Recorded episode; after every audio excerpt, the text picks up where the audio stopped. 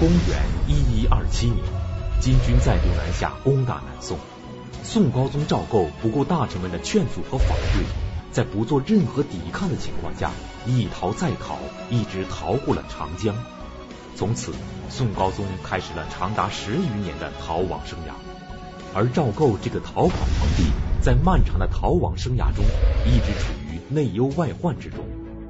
跟随宋高宗南逃的宋军将领苗阜和刘正彦，因为对宋高宗不满，发动了兵变，以宋高宗王位来路不正为由，迫使宋高宗退位。这就是史书上记载的苗刘兵变。那么苗阜和刘正彦是两个什么样的人？他们因为什么事对宋高宗如此不满？而兵变之时，宋高宗是如何应对的？苗刘兵变最后是怎样平定的？而这次兵变对于宋高宗的心理又留下了怎样严重的阴影呢？请继续关注北京市海淀教师进修学校高级教师袁腾飞讲述《两宋风云》第十集《苗刘兵变》。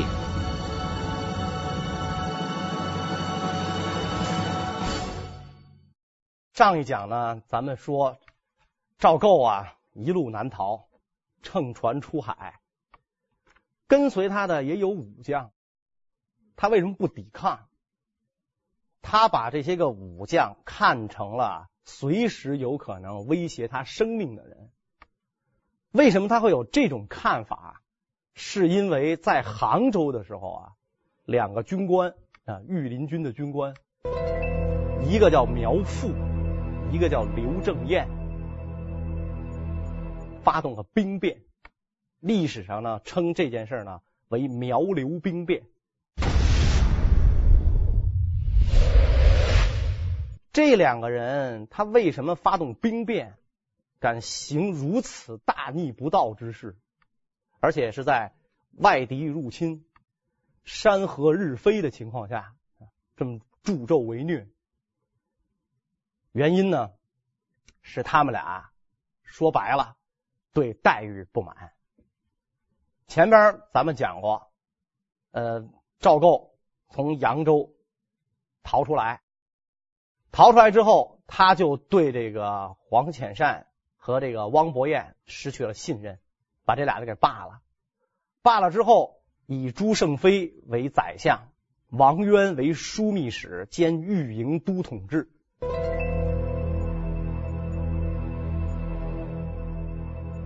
就是。三军总司令兼御林军司令，让他们这两个人一文一武，执掌这个呃军政大权。王渊这个人呢，在北宋的时候啊，就是一员武将，而且在跟西夏的战争当中是屡立战功的。当赵构做天下兵马大元帅的时候，王渊就率部来投，等于是从龙有功。护驾有功，所以呢，赵构非常相信他啊，很喜欢他。王渊一直就追随这个赵构，但是王渊这个人呢，在这个连年的这个战争当中啊，他也有一个就是毛病是越来越大了，就是这个人极其贪财。因为王渊可能在这个战争当中，他看到了这么多的这个武将，呃，或者是为国死难。或者是就是投降了金国，也有可能就是被乱兵所杀，朝不保夕。我也不知道明天早上起来太阳我还看得见看不见了，所以我怎么办呢？我我最好的办法，我得对对家人有交代吧，我为子孙置点产业吧。所以王渊在行军的过程当中，他是带着大量的金银财宝的，那他一个人带不了啊。是很多人得给他带啊！咱们讲过这个前面几讲，咱讲那个童贯啊，什么高俅啊，宋朝的这个军事统帅，看来是都有这个毛病，就是啊爱爱攒钱。所以后来为什么这个宋高宗问岳飞，就是说呃怎么我们这个大宋才能得救？岳飞答的是文官不爱钱，武将不怕死。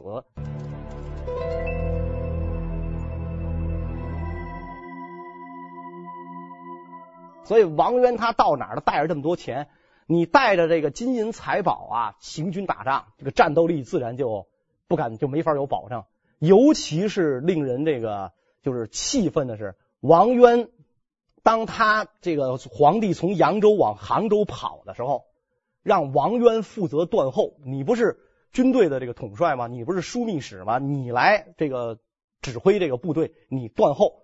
结果王渊竟然动用了十几艘大船拉个人财物，把他他个人的财物拉过长江，致使跟随赵构的数万士兵、几千匹战马失陷敌营。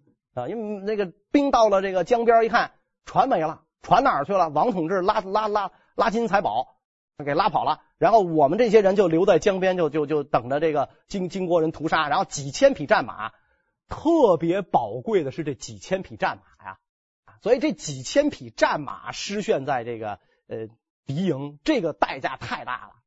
没想到等逃到了杭州之后啊，王渊这么大的罪过。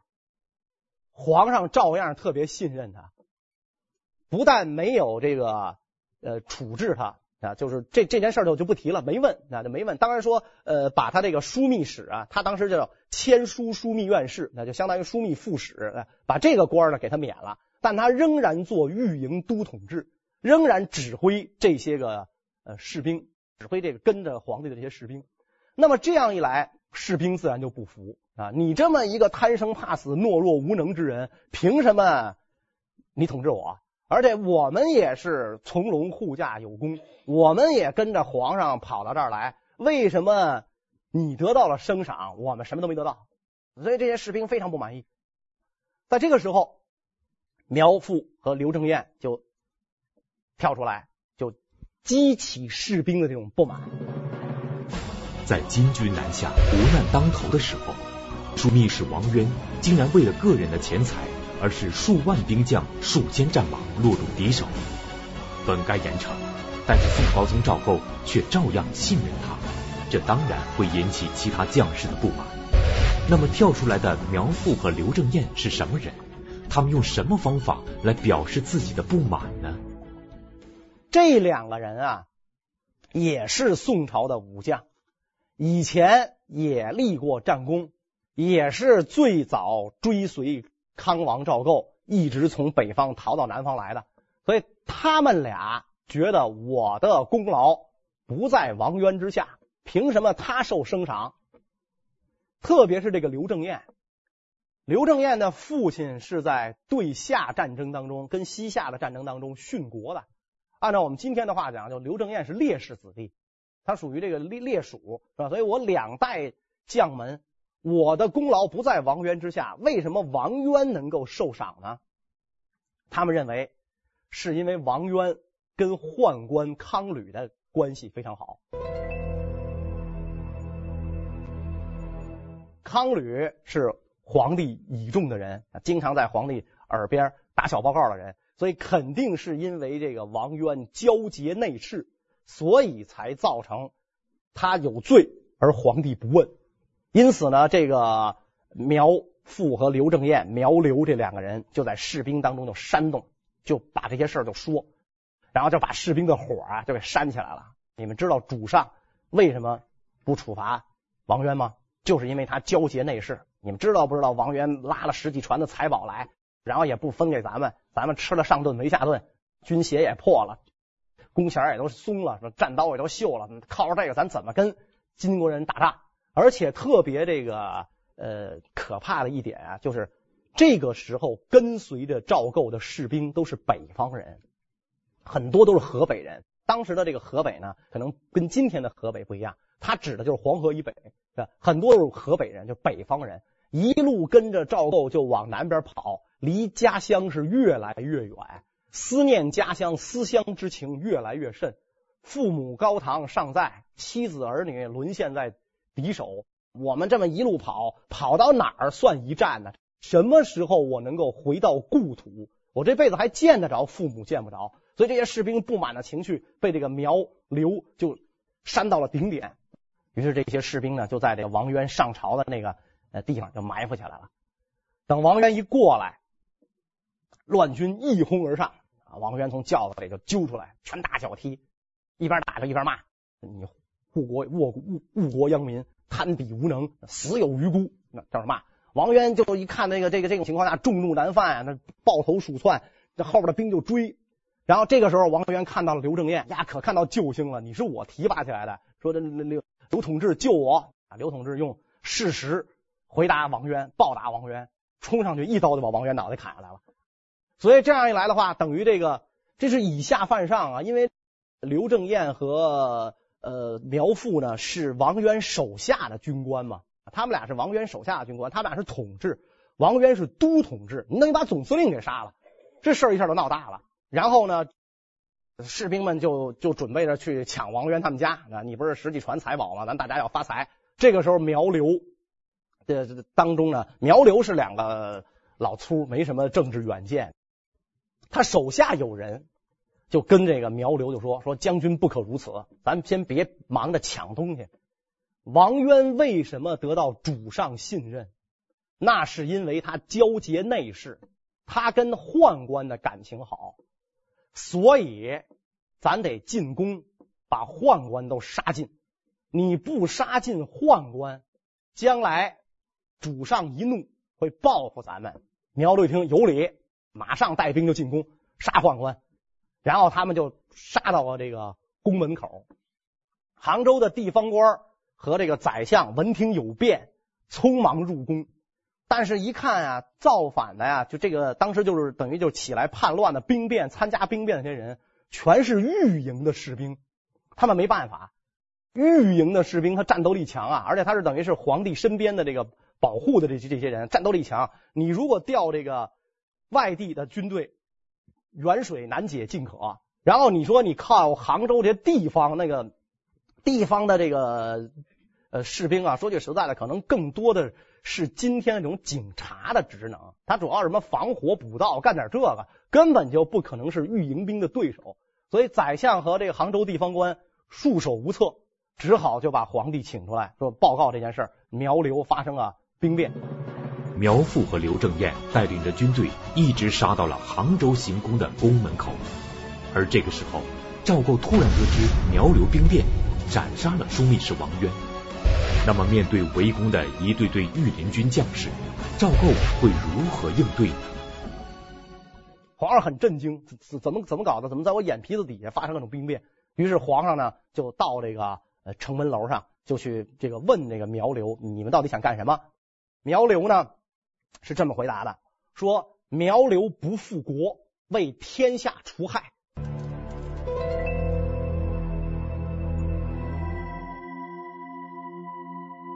我们绝不是要造反，我们就是要为天下除害。除了谁呢？除了王渊。那么皇上一看，那那王渊既然已经被除了，你们害也除了，是不是就可以退兵了呢？苗刘坚决不干。苗刘说：“他是除了，宦官还在，所以必须你把这个宦官交给我，我一定要把这宦官给杀掉。”宋高宗就非常不忍。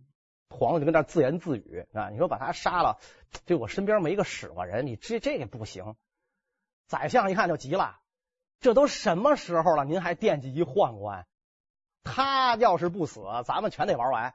于是宰相就急了，宰相就，但是这话的宰相他不好说呀啊，宰相就像这个身边的这个人就使眼色，那就像这个身边的可能是皇帝身边别的这宦官使眼色，那那意思就是说，你要杀了康吕，不是还有你了吗？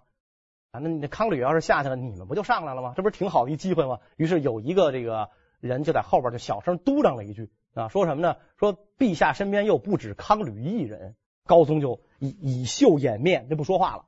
宰相这时候下令说：“快把康吕给送回城去，把他送出去。乱军不要杀他吗？送出去。”于是呢，就把康吕啊就给送出去了。那康吕呢不不愿意去啊，然后就捆吧捆吧，然后就搁在那个筐里，顺着那个城就给给追下去，那就送到了这个。乱兵跟前，乱兵冲上去，一刀就把康吕剁为两截儿啊，就拦腰斩为两截儿。据说这个康吕被斩为两截的时候，他已经就是一刀两断了，等于是这个上半身啊在地上仍然做这个乞求哀告状。这血腥的一幕又是皇帝亲眼看到了，就在我眼皮底下，这些乱军就把我最宠爱的内侍就给杀掉，所以皇帝不忍心看这血腥的一幕。皇帝就以面这个以袖掩面，就想转身走。苗刘到这个时候啊，这这两个两个军官啊，苗阜和刘正彦就已经丧失理智了，就一不做二不休，于是他们就要对皇帝采取行动了。当然，杀皇上他并不敢，所以这俩人喊：“陛下慢走。”皇上说：“爱卿还有何事啊？你想杀人，你都杀了，你还想干嘛？你你们还想干嘛？你们俩人一拱手说：‘陛下啊，说了这么一番话，说陛下信任宦官，军士有功不赏，谁和宦官关系好，谁就得美官。王渊在扬州遇敌不战。’”因与康吕是好友，竟得枢密高职。我们俩立功甚多，你看我们俩这功劳大，仅得团练使之职，我们才是五品官。他们那个误国殃民到这种程度是一品官，我才五品官，所以这这事儿不能就这么算了，这事儿不能这么算了。皇上一想，哦。看来这两个人啊好对付啊，这俩好对付，不就嫌自个儿官小吗？行，你们俩说吧，你想当什么官？你说当什么官，我马上下旨告诉宰相，咱就下旨，不是他俩的意思，他俩想当什么官？这俩呀，说句实在的，就胸无远略，你从这点上就看出来了。这俩琢磨，我们现在是五品，我们应该当什么官呢？是吧？我们应该当什么官呢？你要真是说我要造反，我就。玩大的，全国兵权的都是我的，我我号令天下，我多好！就这俩想半天，那就是王渊那官给我们吧。他也也没多大的抱负啊。皇上一听这个，其实心里就啊，行行行，没问题。你你们俩马上就升都统制和副都统制。你不是这嫌官小吗？马上都统制和副都统制。然后这俩呢，就同意了啊，同意了。这个时候乱军就要散去了。这个时候。他们手下的人又说话，又又那个能人啊，又给出主意。这个人是中军统治，叫吴战。这个人又给他们俩出主意：二公切切不可退兵，不能这么走，给你俩统治，这这不成。这个皇上还在，往上努嘴，皇上还在。这俩人一拍大腿，对呀、这皇上还在，这这事没没完。然后就召集乱兵，咱咱别走，还有下文。然后这俩又回过来跟皇上说：啊，你不能再干了，跟皇上讲说，您您您得退位。然后皇帝就一看着这个宰相，想让宰相说两句话。这个时候呢，宰相呢就跟这个乱兵说：“你们的请求，皇帝都已经接受了，不要逼主过甚啊，咱各退一步。你让杀了全杀了，你要当的官都当上了，咱能不能各退一步啊？”结果这个时候苗刘这两个人啊，这头脑发昏了。就这个时候他已经是这个，估计那眼睛充血啊啊就。血撞头，头脑一发昏，张口就说出了一句，说出了一句话，说出了一句什么话？触动了高宗最不能触动的一个心结。苗刘在底下喊：“陛下的地位来路不正，若他日渊圣归来，陛下何以自处？”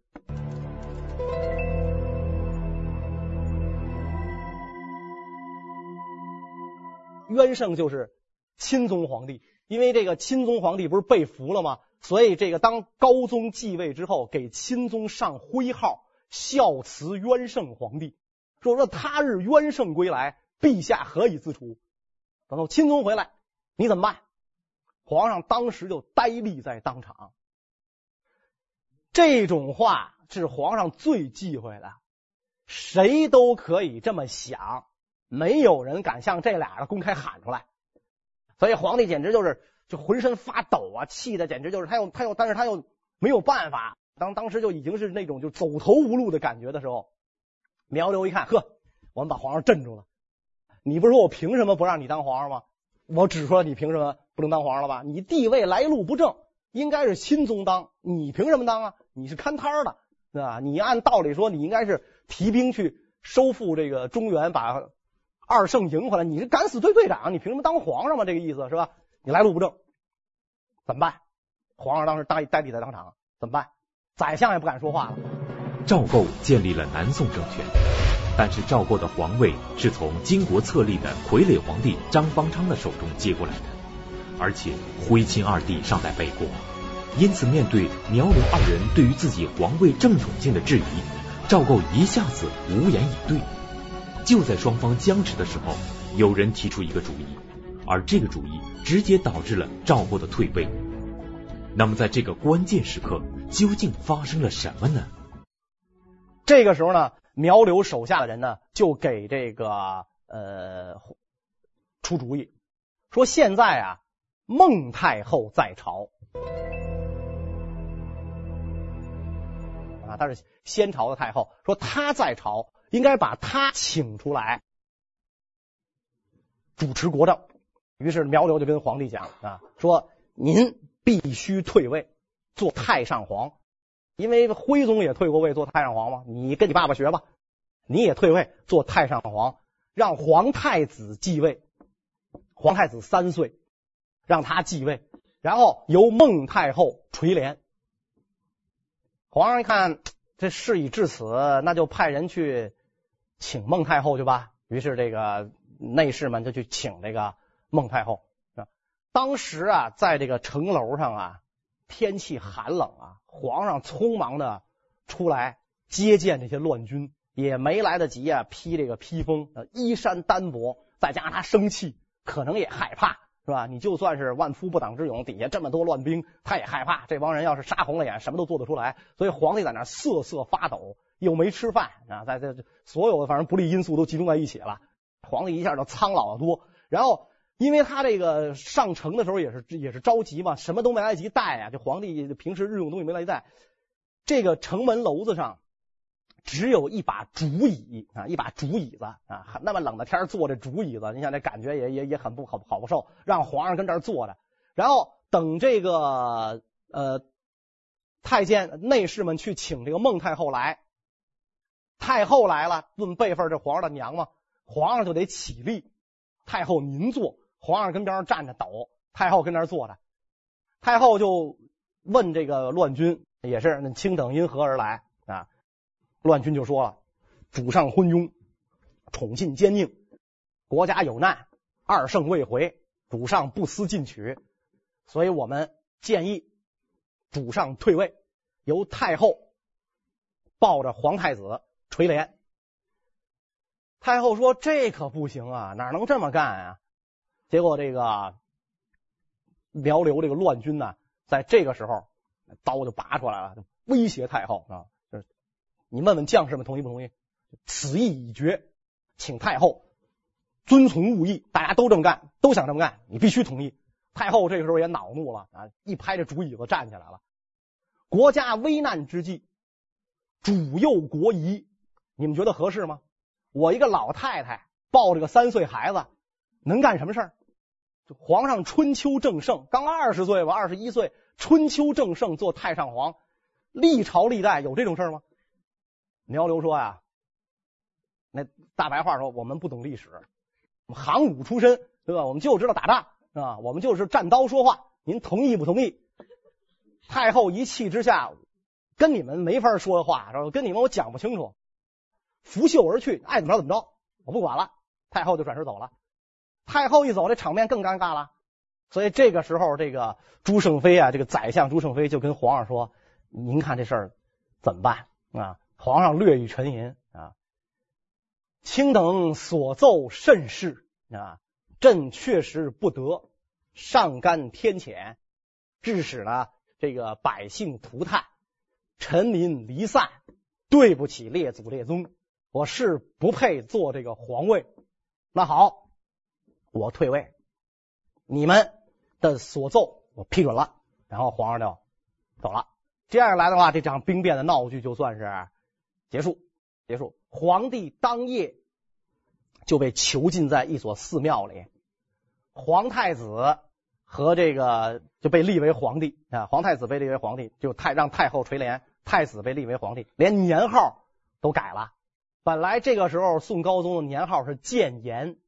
因为皇太子继位，年号改为明寿，所以这场兵变啊，在历史上除了叫苗刘兵变，苗父刘正彦这两个元凶，又叫明寿兵变。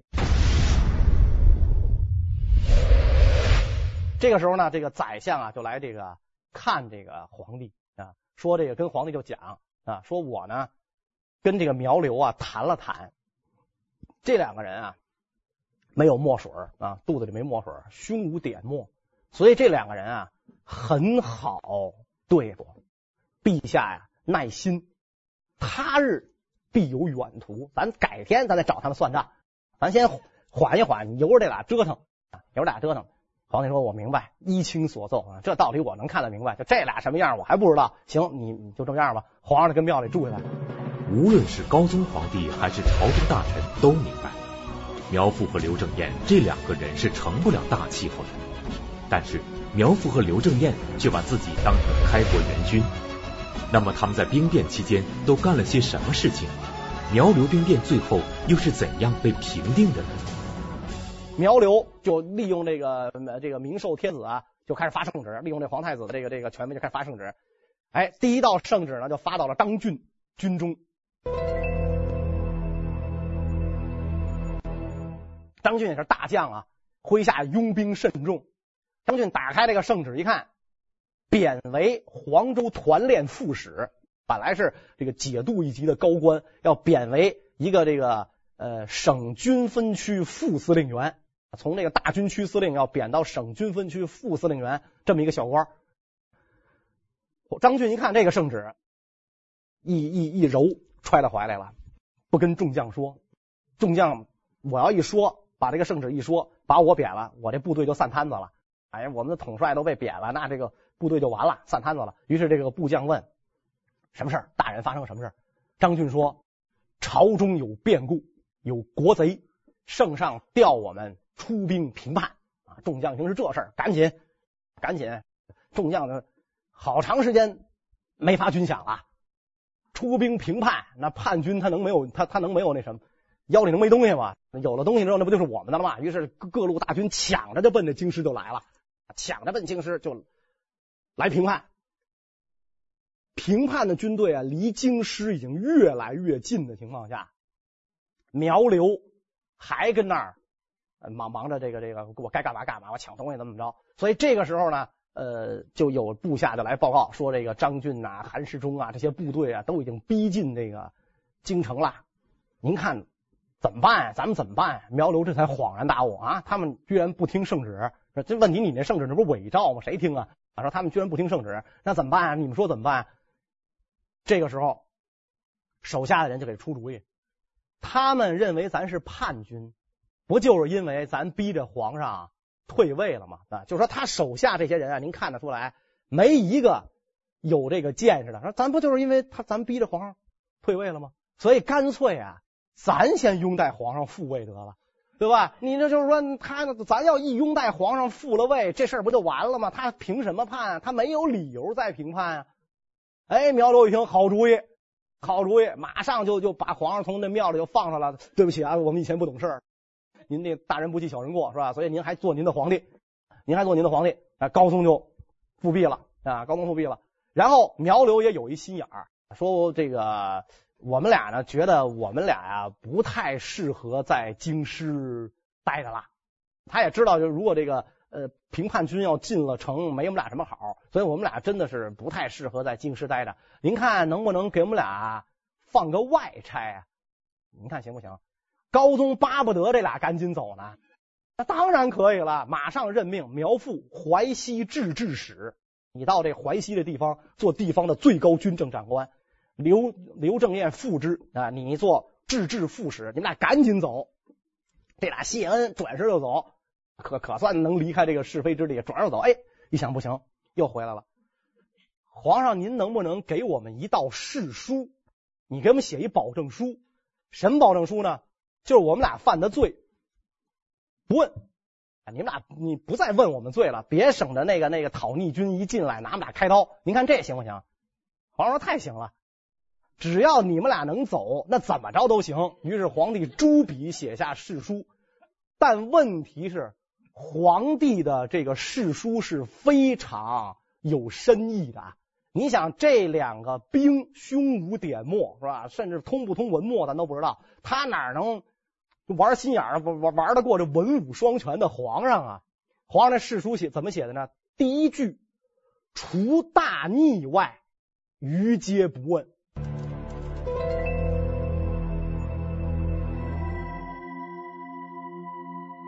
说这俩拿着这个除大逆外，于皆不问，乐颠颠的就走了。苗阜和刘正彦知道大势已去，于是带着赵构亲笔书写的免罪誓书逃之夭夭了。苗刘兵变就此结束。那么恢复了皇位的宋高宗会怎样处理苗刘二人？苗刘二人最后的下场究竟如何呢？结果这俩可老拿着这么一张空头支票就跑了啊，跑了，然后这讨逆军就就进了城了，就进了城了。韩世忠的部队最先进城。韩世忠一见到这个宋高宗，倒头便拜。宋高宗搀起韩世忠，失声痛哭：“爱卿，你可来了！我我受罪受大了，可是你可来了。”韩世忠臣救驾来迟，罪该万死。这个时候，这个宋高宗啊，跟这个韩世忠小声的说。说门口那中军统制吴战跟苗刘是一伙的，要不是他开门，那苗刘进不了宫，跟他是一伙的。爱卿能为朕除害吗？韩世忠说：“陛下放心。”韩世忠力大无穷，一出门见了这个呃吴战，俩人就作揖，吴统治拥抱啊，抱拳，一攥这个吴战的手，咔吧就给撅折了。一下就就就给这个吴战扔在地上，然后韩世忠的亲兵上去一刀就把这吴战给砍死了。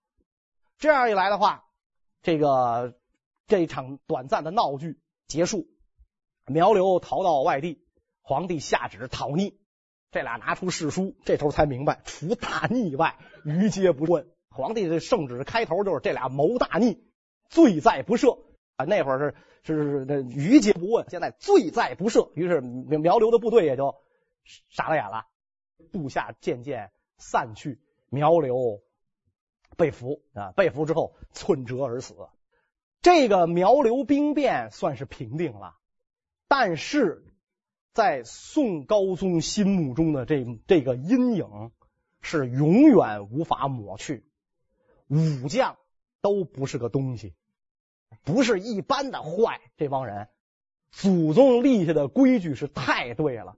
就得重文轻武，绝不能让这个武将权力大，更不能让他跟他的部下结成一体，就得是那种什么呢？就武将跟这个军队啊来回调。北宋原来行更戍之法，这个部队跟这个长官来回调，换长官不会不换部队，换部队不换长官，兵不识将，将不识兵，免得你啊这个上下一体，你们跟我这儿。造反！你看苗刘的部队就这么听他的，他一说造反，大家都造反。这武将太不是东西，绝对不能再相信武将了。尤其是苗刘喊出的那句话啊：“你来路不正，地位来路不正，若冤圣回来，陛下何以自处？”这这个天天就跟重锤砸这个高宗脑袋似的。这两这两个人这么想，武将要这样，绝对我不能听信他们的啊！这武将太不能相信了。苗刘兵变不仅在赵构的心里投下了一个巨大的阴影，而且也影响了整个南宋政权对于武将的态度。然而，就在苗刘兵变刚刚平定不久，宫里又连续发生了一系列意外的事情。那么，宋高宗又遭遇了什么事情呢？他在杭州这兵变平息之后，没痛快几天。金军不就南下了吗？南下这个他不就一路就开始跑了吗？由明州啊，然后后来不就出海吗？